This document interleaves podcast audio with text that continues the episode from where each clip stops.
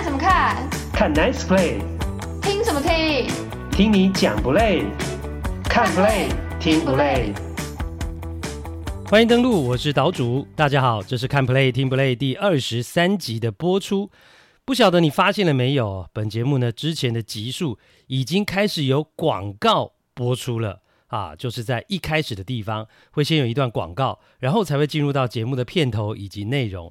那当然，最主要呢，是我们之前的每一集啊，都已经累积到一定的点阅数量，所以呢，可以开放广告联播的功能。当然，有这样的进阶，达到一个小小的里程碑，都要感谢大家的支持跟收听。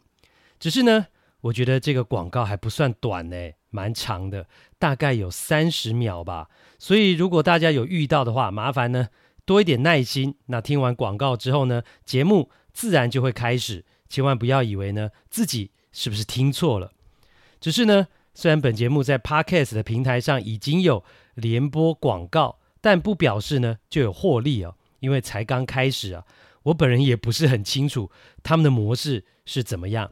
那据说呢是达到一定的流量才会呃有广告，那有了广告之后呢，也要有一定的流量呢，呃才会有获利啊。那获利会多少我也不知道。那之后有新的了解之后呢，再跟大家来报告，或是各位啊，如果有人知道的话呢，也欢迎留言告诉我。另外就是在这边要拜托大家，拜托哎哈，虽然我不是要出来选举啊，但是还要拜托大家一下。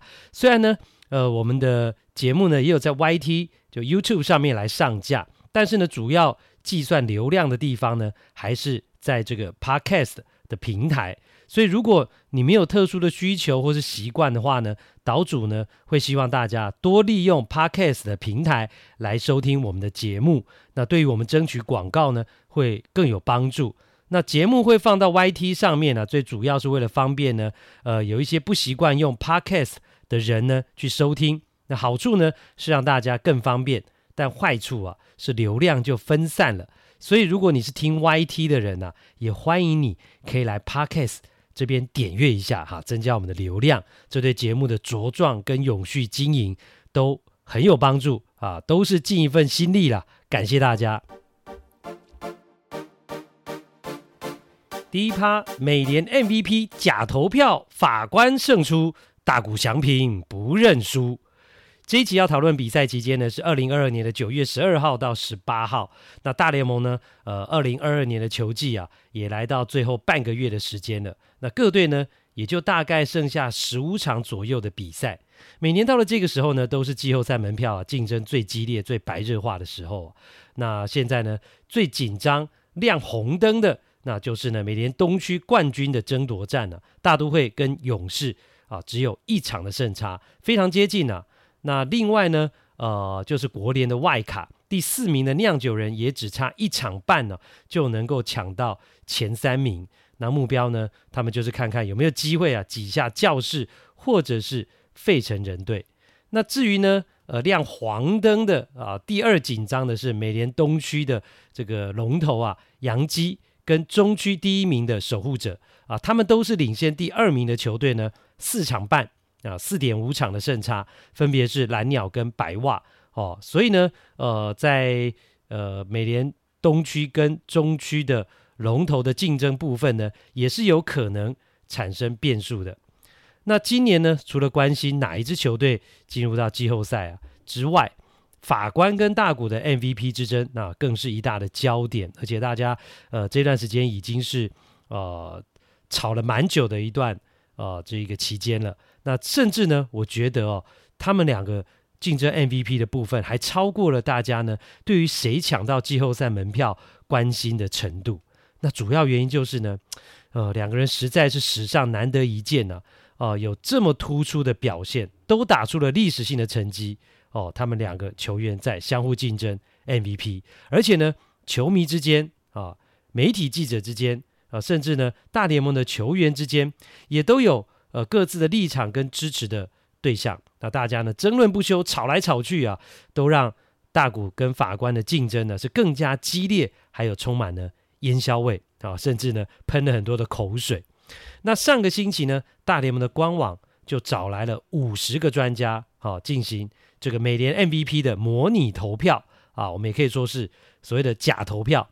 那最后的结果呢，就是 Aaron Judge 获得了三十六张第一名的选票，排名第一。那大谷是得到了十四张第一名的选票，排名第二。那这个模拟投票大概就可以看得出来呢，目前 MVP 的竞争啊，的确是法官领先，而且他领先的幅度呢，哦，领先的差距哦还不小。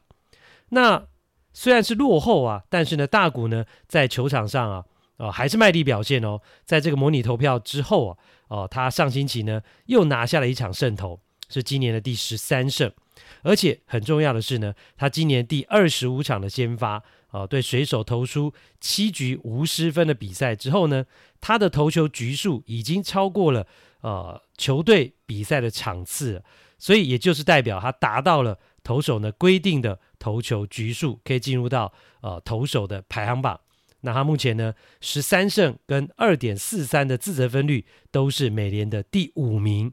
那另外他还有一百九十六次的夺三振，是美联的第三名。他每九局的三振率啊，高达了十一点九二次啊，是美联的第一名。以一个同时可以打超过三十支全垒打，将近九十分打点，OPS 是点八九二的球员而言哦，哇，他有这样的投球成绩啊，是非常非常的优秀。所以即使啊，呃，那个假投票看起来是大谷落后，但是呢，他依旧还是有一票的死忠支持者，就是因为他拥有像上面跟大家报告的这个成绩。那这一票死忠支持者是怎么支持他的？那后面会跟大家来报告。那至于法官呢，Aaron Judge 哦，他也在大股的刺激跟竞争之下，我觉得他也被激发更多的潜能。如果是以合约年的角度来看呢，其实他早就可以不用这么拼了，因为呃，以他现在的成绩啊，不论有没有拿到 MVP 啊，肯定是可以拿到他心中满意的合约。所以要争肥约啊，法官已经成功了。但是要争 MVP 哦，还不保证一定可以赢大谷啊，所以他的标准也提高了。本来大家主要看的是他能不能够超过六十轰啊，以及呢 Roger Maris 这六十一轰的美联纪录，那现在变成了还希望他能够拿下三冠王。那到九月十八号呢，星期天我录音这个时间为止呢，Judge 啊五十七支全垒打跟一百二十三分打点呢，不但都是。呃，第一名，而且是遥遥领先。那打击率呢？他是第三名，但是落后的差距并不大啊。目前美联呢，打击率呢，呃，打击率啊，第一名呢是双城队的一垒手 Louis Arraez 三乘一六，那第二名是红袜的游击手 Xander Bogaerts 三乘一五，那 Judge 则是呢三乘一二。哦，这个差距呢真的是很小，所以他三冠王是的确有机会的。但其实哦。我我们把这个眼光再放大一点啊，Judge 的成绩早就超过了呃传统的三冠王。在上个星期有一场比赛当中呢，转播单位就秀出了一个图表，法官是九冠王啊，在九个项目都是第一名，从全垒打、打点、得分、上垒率、长打率、雷打数、长打的支数啊，以及呢进阶数据的 WAR 跟 OPS Plus 等等。哦，这九个项目不但都是美联第一，甚至是整个大联盟第一，所以这就是法官为什么能够在大联盟举办的这个模拟投票当中呢，能击败大谷很重要的原因，就是他拥有这些呢，真的你没有办法去啊、这个来辩论的数据，因为他都是第一名。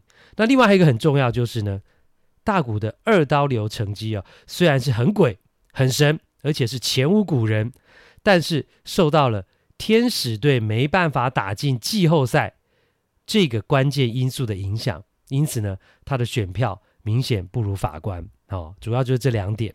那至于各界好、哦、在争论呢，谁该拿 MVP，在大联盟球员的部分呢，哦，有两个大咖呢，上个星期也提出了看法或者是表态。那第一个就是大联盟，呃，应该第一个就是呢，呃，太空人队的王牌，目前的胜投王，很有可能以三十九岁的年纪呢，再拿一座赛扬奖的伟大人 Justin Verland。他说，Judge 是在追逐历史，但是 Otani 的本身就是历史，讲的非常有哲理的一句话。Judge 是在追逐历史，但 Otani 本身就是历史。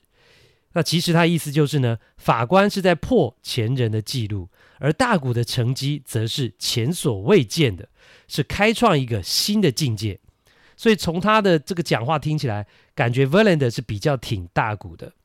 那至于蓝鸟队的小哥哥哈 Vladimir Guerrero Jr. 则是说：“哦，老实讲，如果 MVP 又给大谷，那就是另外一次偷窃啊，steal。那法官的成绩是远远超过大谷。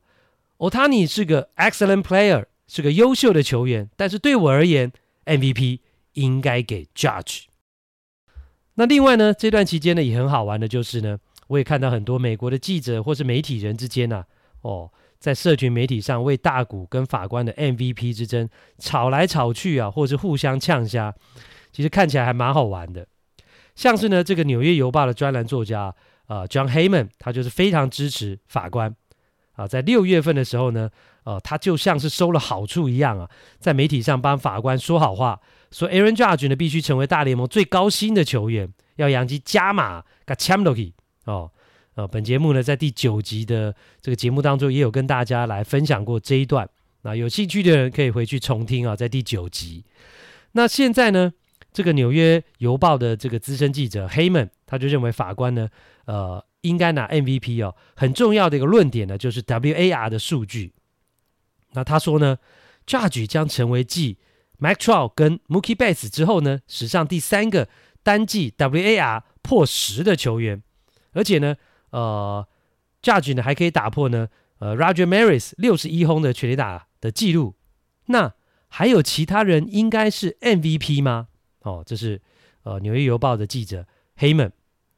那结果呢，他这一篇在 Twitter 上的贴文呢，啊，啊，就被天使队的资深传播经理啊 Matt Bridge 来呛声。那 Bridge 就举出了二零一二年的例子。啊，并且他引用的是 BWAR 这个进阶数据。他说，当时呢，天使队的 Mike Trout BWAR 是十点五，哎，美联第一。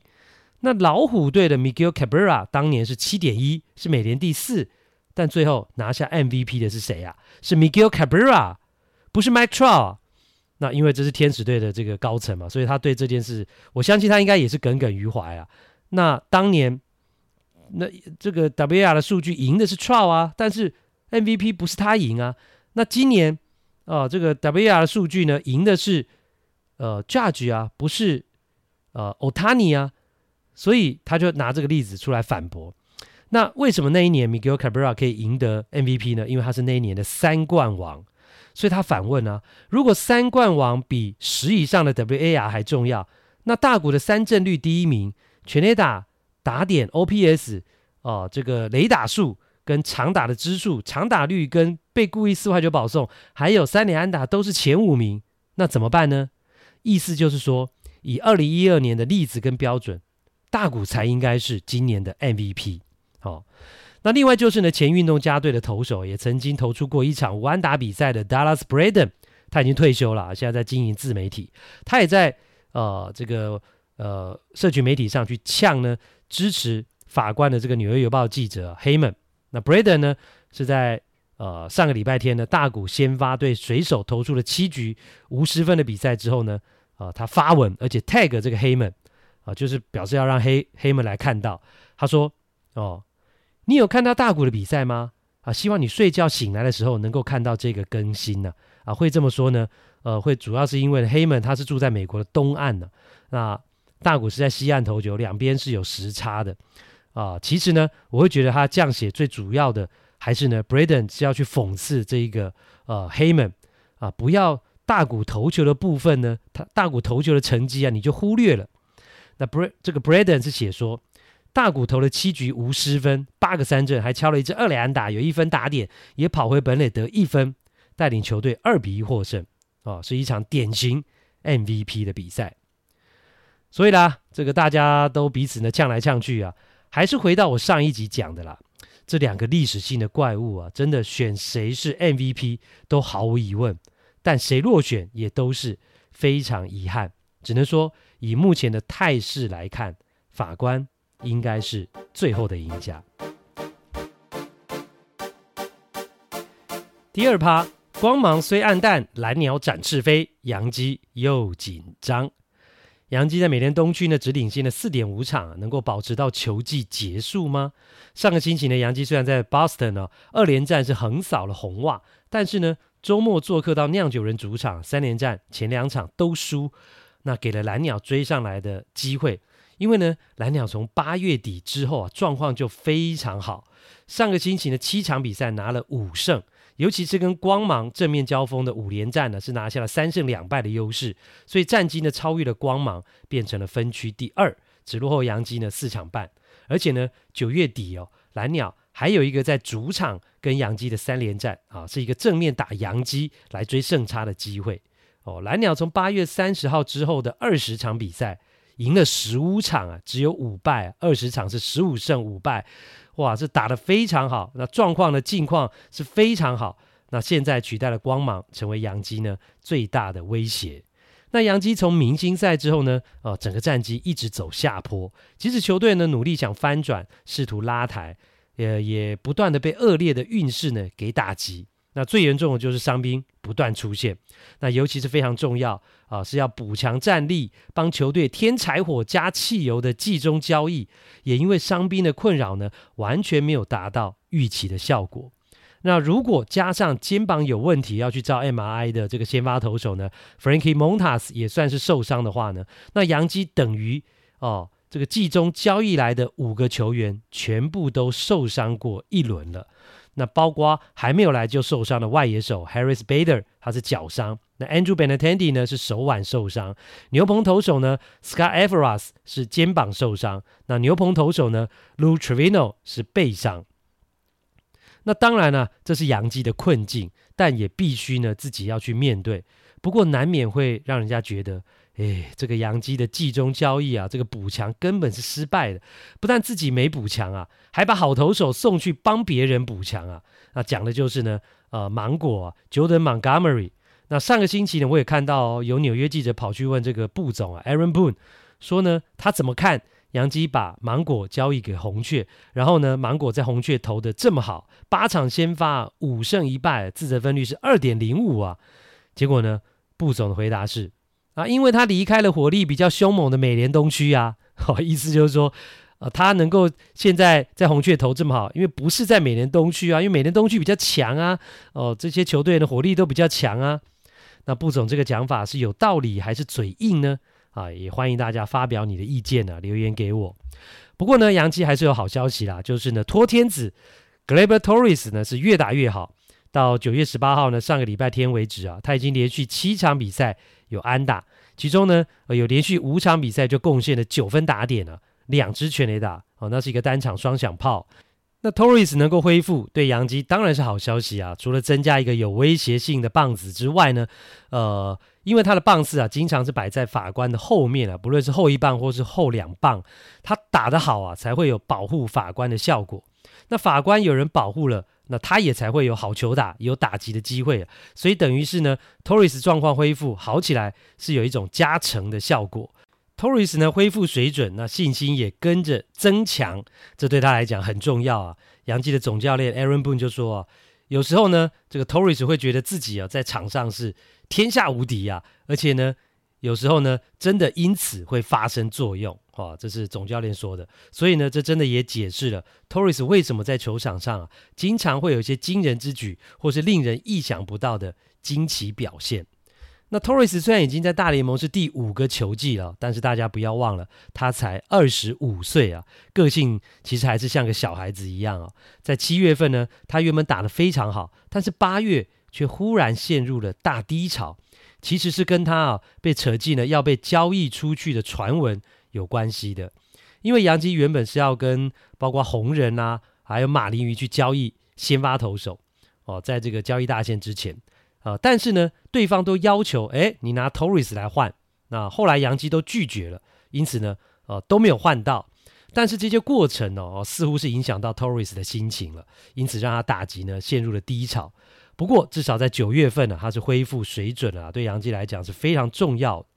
那至于法官呢，上个星期他又打了两支全垒打，已经来到了五十七轰。那这个星期就有可能向六十轰的里程碑来扣关。那从礼拜二开始呢，洋基就在主场连打六场比赛，包括跟海盗打一个二连战，以及呢跟红袜是四连战。那就看 Judge 能不能够在主场创纪录。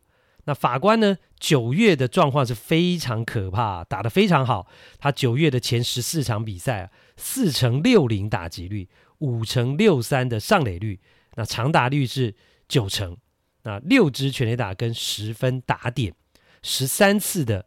呃，四坏九保送，九月的前十四场比赛，那当中呢，还包括了六次的被故意四坏九保送啊，已经是他今年单月最多的被故意四坏球保送了啊，果然跟我之前呢，呃，很早就跟大家提过的，呃，是一样的哈、哦，来到了球季末啊，那 Judge 呢，呃，绝对是会。被保送非常多，被故意四坏球保送非常多。那现在是真的发生了。你想想看，九月才打了前十四场比赛，他就已经创下单月最多的被故意四坏球保送啊。所以呢，之后呢，只会只会不断的呃，又又创这个单月的新高啊。那今年呢，Judge 哦，他这种史诗般的表现了，其实呢，也让洋基队的。呃，这个比赛的收视率啊，转播的收视率大幅度提升啊，增加了百分之二十一啊，这是非常大的成长啊、像是呢，上个星期的鸡袜大战就有一场，杨记的转播单位呢，YES 电视台就有将近四十四万人收看，好、哦，是今年第三十四场超过四十万人次收看的这个比赛。那 YES 电视台呢，今年转播杨基啊，也创下了从二零一一年。之后啊，最近十一年来最高的收视率啊，可见啊，Judge 的魅力。那这也增加了他的身价跟未来合约的年薪，我觉得呃是成正比的。因为呢，有高的转播收视率，就代表有高的收入。那呃，球队啦或者球团啊相关的组织啊有高的收入，那球队自然就可以给法官更多钱了。第三趴，红雀福禄寿，最后一年要让球迷好好感受。Molina、Wainwright、p u h o s 这三个红雀的老将呢，也是传奇球星啊。那他们刚好呢，依据是四十四十一跟四十二岁，所以说他们是福禄寿啊，啊，也算是非常贴切。虽然年纪大了。啊，其中有两个人呢，今年打完也要退休了。但是呢，他们在生涯的最后一年哦，二零二二的这个球季，都创造了非常伟大跟史上呢仅见的记录啊，让球迷留下美好的回忆。首先要讲到的是呢，生涯一百九十五胜、两度国联胜投王的 Adam Wainwright，跟九届金手套的铁捕啊，Yadier Molina，他们两个人呢，在上个星期啊，美国时间的二零二二年九月十四号。啊，这一天完成了啊，两个人第三百二十五次成为先发投捕搭档，打破了大联盟纪录。那这个纪录哦，看似平凡呢，但我觉得却是非常的难得。因为呢，一个投手，一个捕手要能够一起搭配这么多的场次，以现代棒球来看哦，几乎是不可能的任务。因为呢，呃，现代棒球的大联盟竞争更激烈。转队是更频繁，想要维持长久的大联盟生涯是更不容易，所以能够呃在一起搭配三百二十五场的这个比赛啊，哇，是代表了一种并肩作战，还有一种呢感觉像是相守一辈子的情感，所以呢才会让很多球迷呢呃看到他们创这个纪录，觉得非常的感动。因此呢，莫莉娜就说啊，他觉得这是一种很棒的感觉。w i n r i g h t 更是表示说，我不认为未来。有任何人能够打破这个记录？的确哦，这可能是一个呃很难，或甚至是永远的打不破的一个记录。那值得一提的是，这场破纪录的比赛哦，在第一局第一名打者那 Wainwright 投出了第一球之后呢，就正式成立了嘛。那这一颗球也就立刻被保留下来，好，未来将会放到棒球的名人堂呢去收藏。那成为这一对投捕搭档破纪录的配角啊，就是打击区上的打者，酿酒人队的帮主啊，Christian Yelich。那他也非常有风度跟 sense 哦，哦，有这个概念。这破纪录的第一球，他是站在打击区，完全没有要挥棒的意思，好让这一颗球呢就进入到捕手的手套啊。这颗球呢是颗好球哦。然后呢，捕手 Molina 接到之后呢，就把这颗球丢到场边给工作人员保留下来。那虽然呢，呃，后来 Yelich 因为第一颗好球没打嘛，导致球数落后啊，最后因此被三振啊，他也没有怨言啊。Yelich 说呢，哦、他们值得这个受尊敬的时刻哦、能够见证历史呢，这真的非常酷。莫莉纳跟 Wainwright 分别是从呢二零零四年跟二零零五年呢就在红雀上到了大联盟，但是呢两个人是直到了二零零七年的四月六号才第一次呢成为先发的投捕搭档。然后，好，就经过了十六年，两个人都一直待在红雀队，那一起度过了职业生涯最巅峰的岁月。那最后呢，完成了这一项投捕搭档三百二十五场的大联盟纪录。那四十岁的莫莉纳已经确定了啦，啊，今年打完就要退休。那四十一岁的 Wainwright 则是呢，还没有决定，呃，要不要继续打。但我觉得他也很有可能呢，会再投一季啊，至少。那红雀福禄寿的伟大纪录呢，还有一个就是呢，准名人堂球员哦，呃，生化人 Albert Pujols，那他已经来到了六百九十八轰了，距离生涯第七百支全垒打已经近在眼前。那今年剩下的任何一场比赛啊，呃，都有可能呃达阵。那这也是球迷呢必须要锁定的，随时有可能见证到历史性的一刻啊，因为史上能够打到七百轰的球员真的是凤毛麟角。将近一百五十年来，呃，只有三个人，呃，贝比鲁斯的七百一十四轰，汉克阿伦的七百五十五轰，以及呢有使用禁药的 Barry Bonds 的七百六十二轰。那接下来就有可能是 Albert Pujols 了。那一个有趣的数字呢，最后跟大家来分享，就是呢 Pujols 的六百九十八支全垒打当中啊，有四百九十九轰是打右投手，一百九十九轰呢是打左投手。所以接下来哦，如果他能够面对左投手跟右投手各打一轰的话，那不但是能够达成七百轰的里程碑，而且是可以五百支打右投手，两百支打左投手，嘿，刚好都是整数。欢迎来到这个星期的日本直棒时间，同样欢迎我们的特派员郭小哈先生。呃，各位听众朋友，大家好。啊，那这个礼拜呢，呃，呃，英国女王的新闻做几条啊？呃，今天上市已经过了一周了耶，啊，因为还没国葬啊。哦，所以呢，今天做几条？上市下午。哇，也做了九条，经过一个星期啊，超过了。啊，英国女王的新闻还是这么热。呃，对，观众还是很喜欢看吗？呃，蛮喜欢的。啊今天，哎，今天我们有一则点阅已经破十万了。哎呦，哪一则？讲哈利王子穿军装，就是可能要穿军装的。啊，然后这破十万，大家这么关心，就对。对。我比较关心的是英国女王那个好像二十几亿的珠宝，然后不分给这个呃梅根呢？哎，对啊，是真的。呃。据说嘛，那我们嘛，据说哦，是英国小报讲，所以就要把它都分给凯特啊。卡蜜拉有分到吗？卡蜜拉应该加减有，也有，我听说也会给他一点，对不对？嗯，哦，哎呦，我们俩这明明在讨论日本职棒，怎么在讨论 英国王室 女王的珠宝分给谁？对，我我对这一个我特别有兴趣，因为就是说英国女王就特别指明，我就是不不给你，我要给他。对，所以我们大家对长辈还是要尊敬一点，偏 心啊，还是要孝顺一点哈。对对对对对，啊，不然分财产的时候可能就没你的份。对，好了，怎么讲到这里去了？好了，我们今天讨论的重点呢，当然还是我们要破纪录的哇，春神啊啊，村上中龙呢，上个礼拜到我们现在录音时间为止啊，我们是礼拜六的晚上，好，他就是这一周以来只打了。一场一场两，然后两只是双响炮，对，哇，来到了五十五轰，事实上已经追平王贞治的记录了。对，那要五十六轰，好像是不是感觉有一点压力啊？你有感觉到吗？事实上，今天这诶，应该是说，对我们录音的这一天就礼拜六嘛，礼拜六这一场比赛，因为他是在名古屋巨蛋。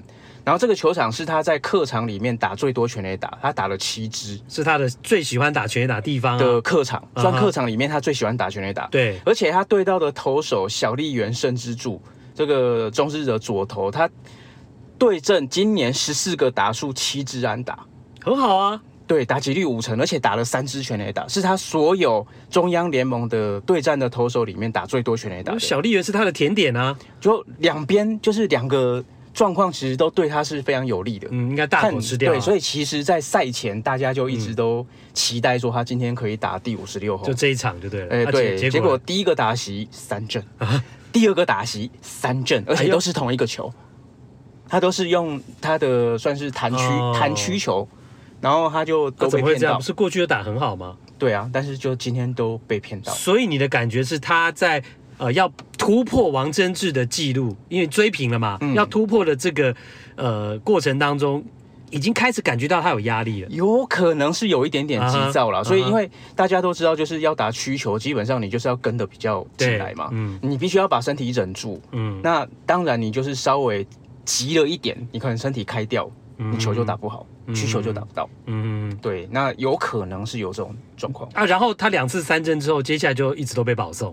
对，两呃，后来两呃，一共他被保送三次嘛，被保送三次。那有一次是对决之后的结果是保送，嗯、那这一次也是跟小笠原慎之助，嗯、但是小笠原下去之后七投完七局下去之后，剩下两个打数，基本上中视就不给他打，打席了，对对对对对，打席，他就直接就第一次是宣他们讲宣告禁援了，就是直接教练出来四四四四四，就你就上垒吧。然后第二次是对决，然后就都丢得很闪。球速落后，我就干脆就让你上。嗯，所以来到五十五轰的确是一个关卡，因为毕竟你已经先追平了过去的神的记录嘛，嗯、王贞治的五十五轰记录，那你要突破，我觉得对二十二岁的呃村上而言，的确可能慢慢心里有感受到一点压力。不过、嗯、当然啦，他能够达到过去从来想象不到，就是说本土的球员可以达到王贞治的这个记录呢，呃，其实很不简单。那王贞治到底怎么看春神？到底他会怎么去？面对自己记录要被破的这个事实，因为我们知道过去王贞治是，哎，不太喜欢人家破他的记录吧？哈，对，有点这种味道了哈。啊，那今天呢，哎，我跟小哈呢要来角色扮演一下，我们来假装一下，到底到底王贞治怎么看这件事情？那怎么看村上宗隆？我们透过角色扮演的方式，你来扮演王贞治，我来扮演记者，我来访问你。哎哎，握掌握掌，哇，这个村神呢、啊、已经追平你记录了，欧长，你怎么看他？你要你现在要学欧长讲话吗？他，他不会讲中文啊，他不会讲中文。对对对，我你们我们为了服务我们的这个听众，麻烦你把它翻成中文。是，就是呃，王贞治，反正就好了，我来扮演王贞治，就说村上他现在比第央联的第二名的全垒打，第全垒打第二名的多了一倍，嗯，全垒打数多了一倍，而且他现在才第五年，嗯，那这个是太厉害了啊。所以欧长觉得太厉害，太厉害，すごい哦，すごい，すごい，嗯，哦，那那那村那个欧长，请问一下，你有现场看过村神打出全垒打那那种气势跟感觉，跟球棒打到球的这种，你现场你有现场看过吗？有啊，今年交流战我看过他在千贺滉大手中打全垒打哦，呃，我们软银的这个王牌投手，嗯，对，然后除了这个之外，其实我去年在东京奥运就有看过他打全垒打了。 对，然后他打全垒打的时候，他那个就是去年那支全奥运的全垒打有让我吓一跳，因为那时候其实他的球身体已经打开掉了，可是他已经就是轻轻的一碰，然后球还是飞得很远。嗯，对，那这个是会让人家想要看他挥棒的选手。哦哦，而且不是打球，是挥棒，就是看他挥打击练习也爽，哦，看他挥空棒也爽。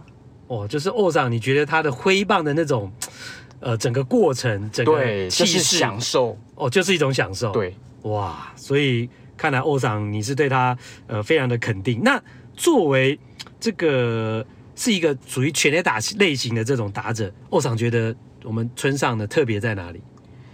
我想对球迷来讲，哦，打全垒打这件事情啊，就是一般的全垒打，大家就觉得哦，好厉害哦，就这样。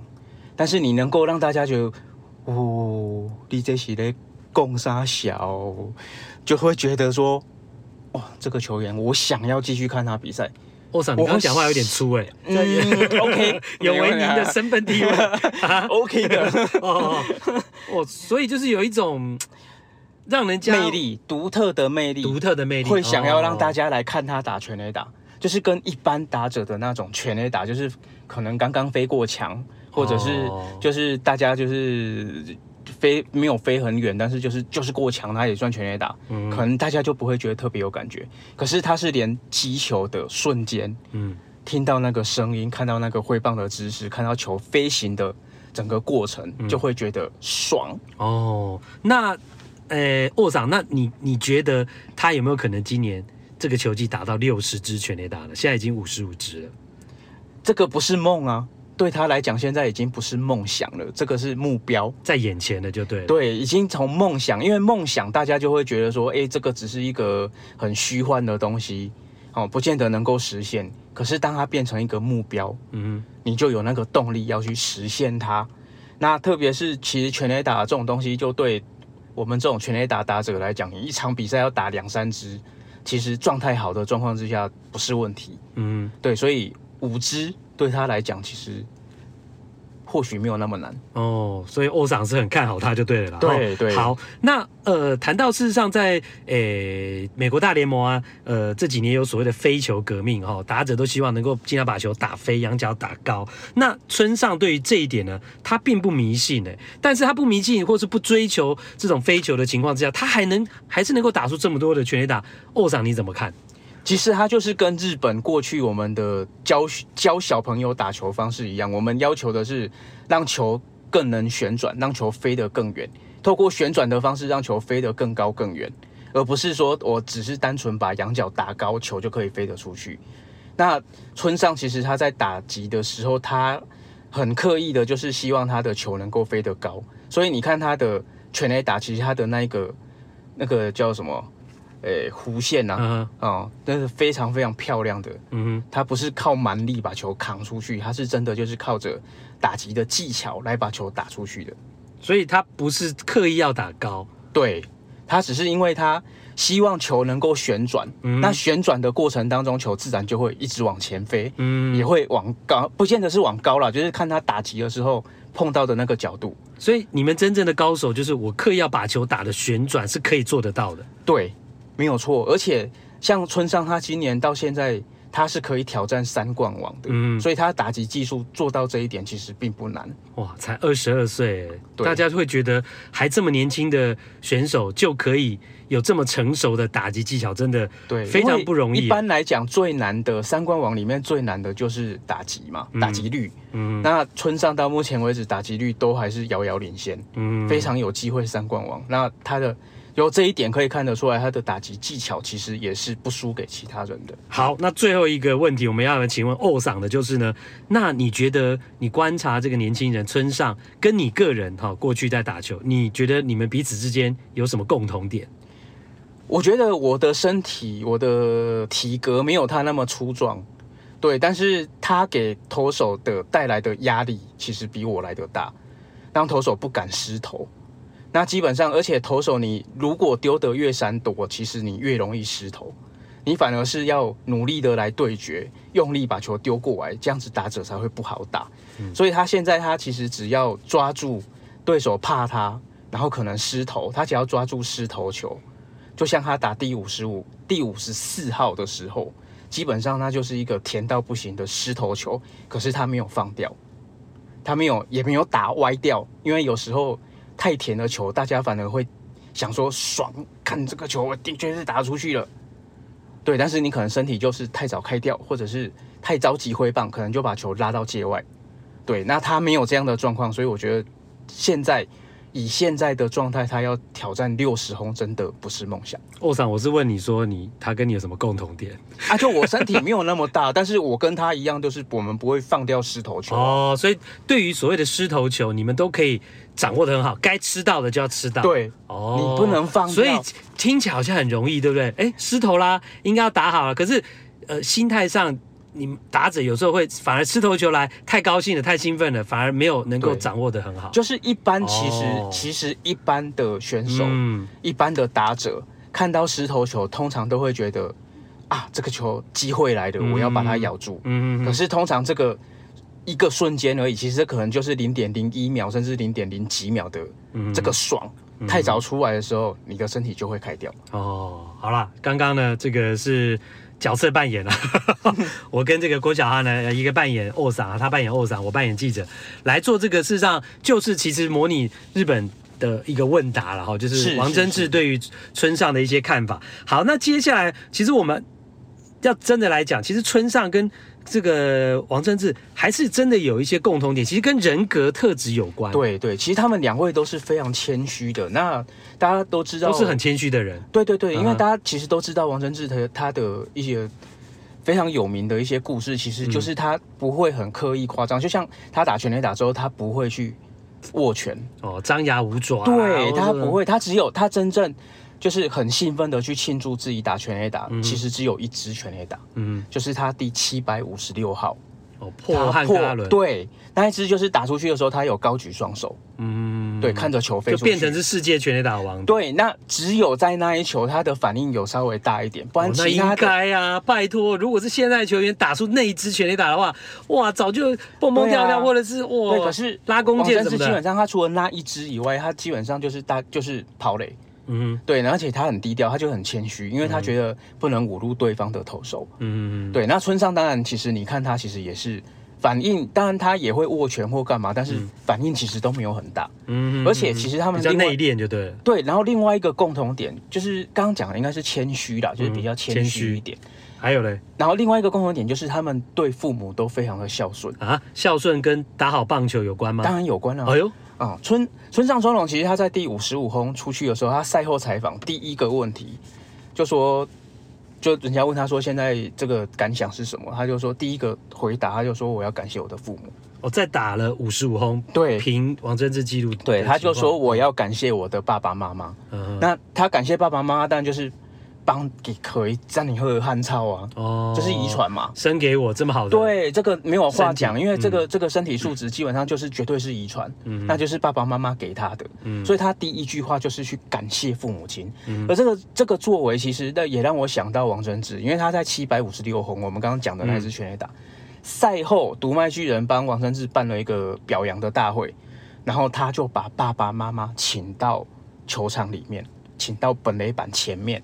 然后他其实就是把那等于是把那一场特别的仪式，其实是献给他的父母亲哦，等于是让父母也觉也享受他的荣耀，对，就是大家要门楣的感觉。哇，我觉得那父母会很高兴。对啊，就是有今天的我，就是因为有你们。嗯，对，那个表表态其实是非常非常明显的。嗯，那基本上从这一点就可以看得出来，其实两个人在人格特质上面蛮接近的。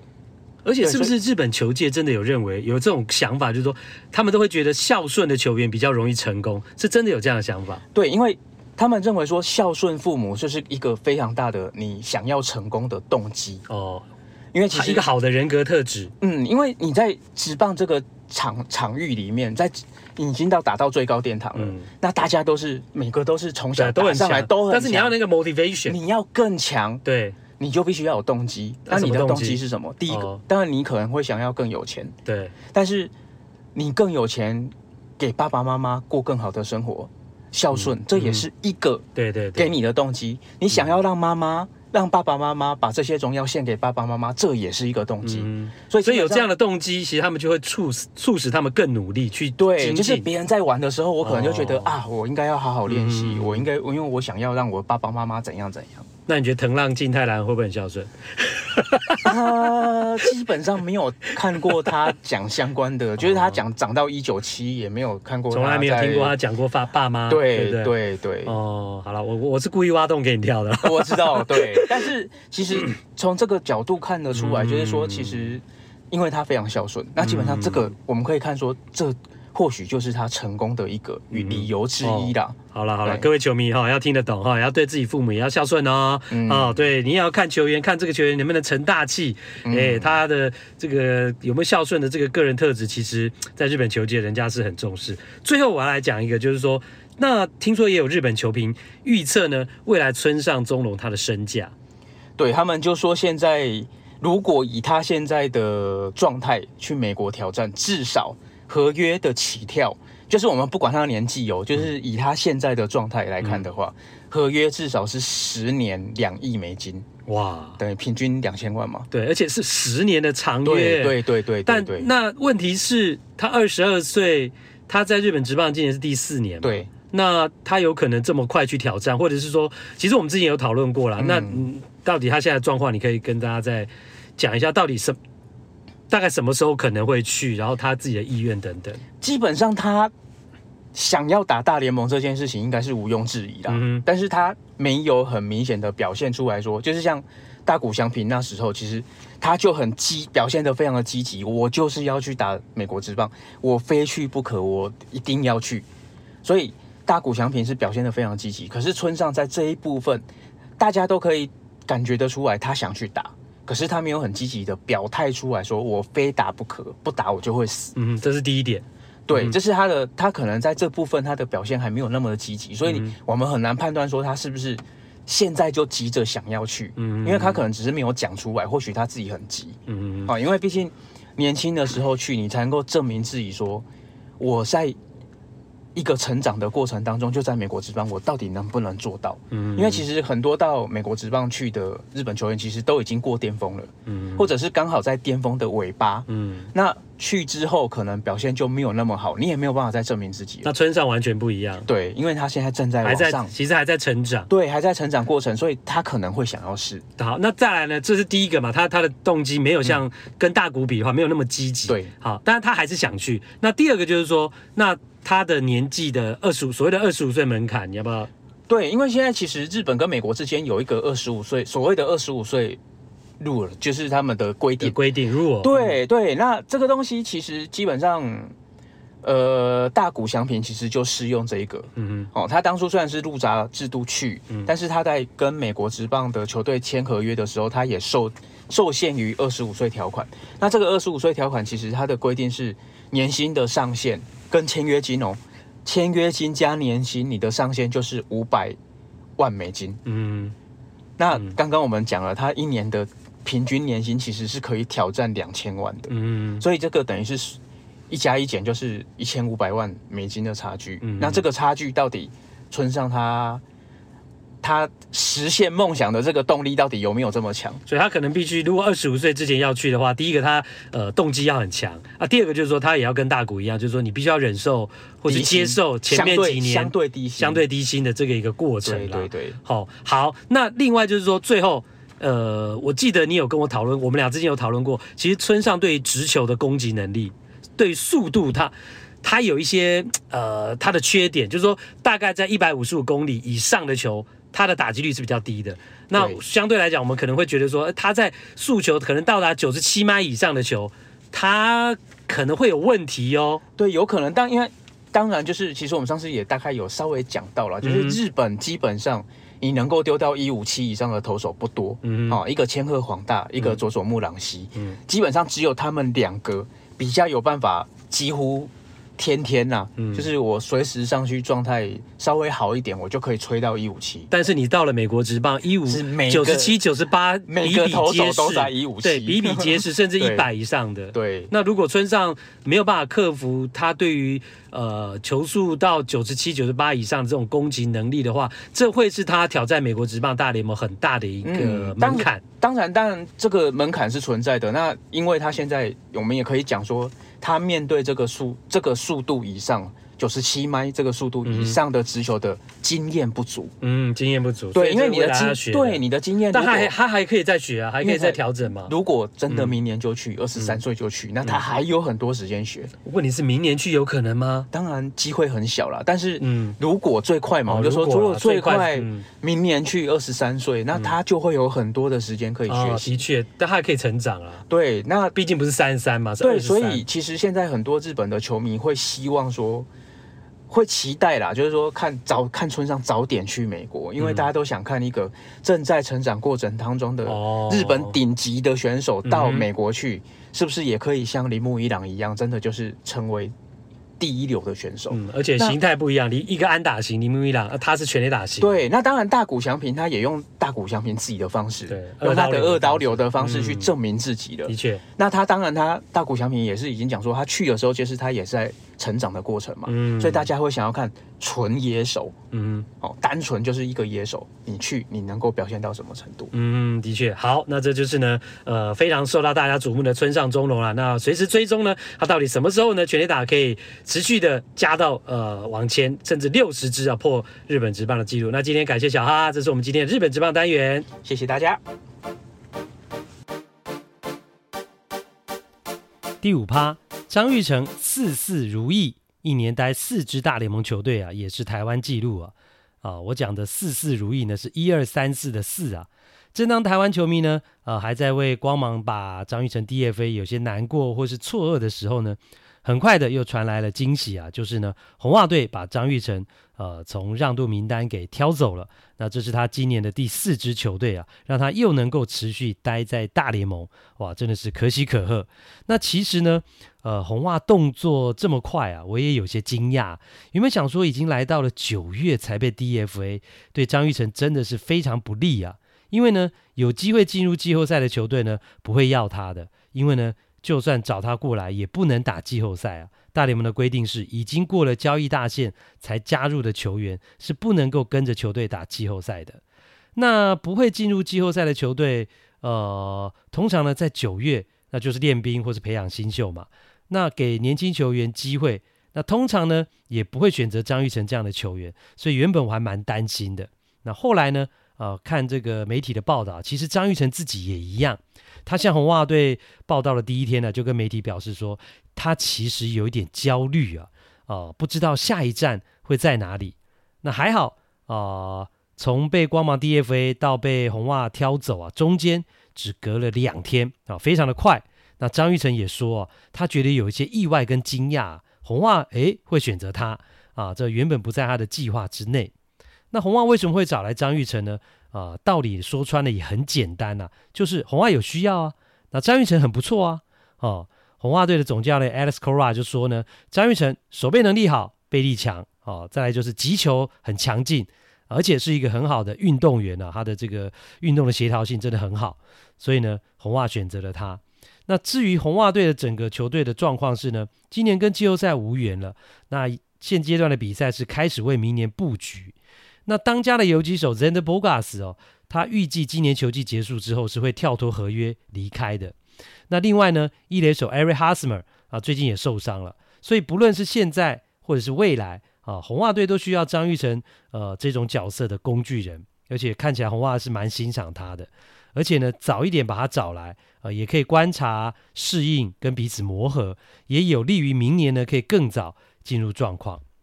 那今年呢，跑了四支球队的张玉成来到红袜之后啊，也希望啊他能够安定下来，呃，有了安定的一个环境呢，呃，心才会安定，也才能够打出呢更好的成绩。好了，这个星期的看 play 听 play 就进行到这一边啦，欢迎大家留言表达你的看法，还有订阅以及呢，呃，按五星评价啦。那行有余力给我们抖内赞助，更是感激不尽。岛主感谢您的收听。下次再会。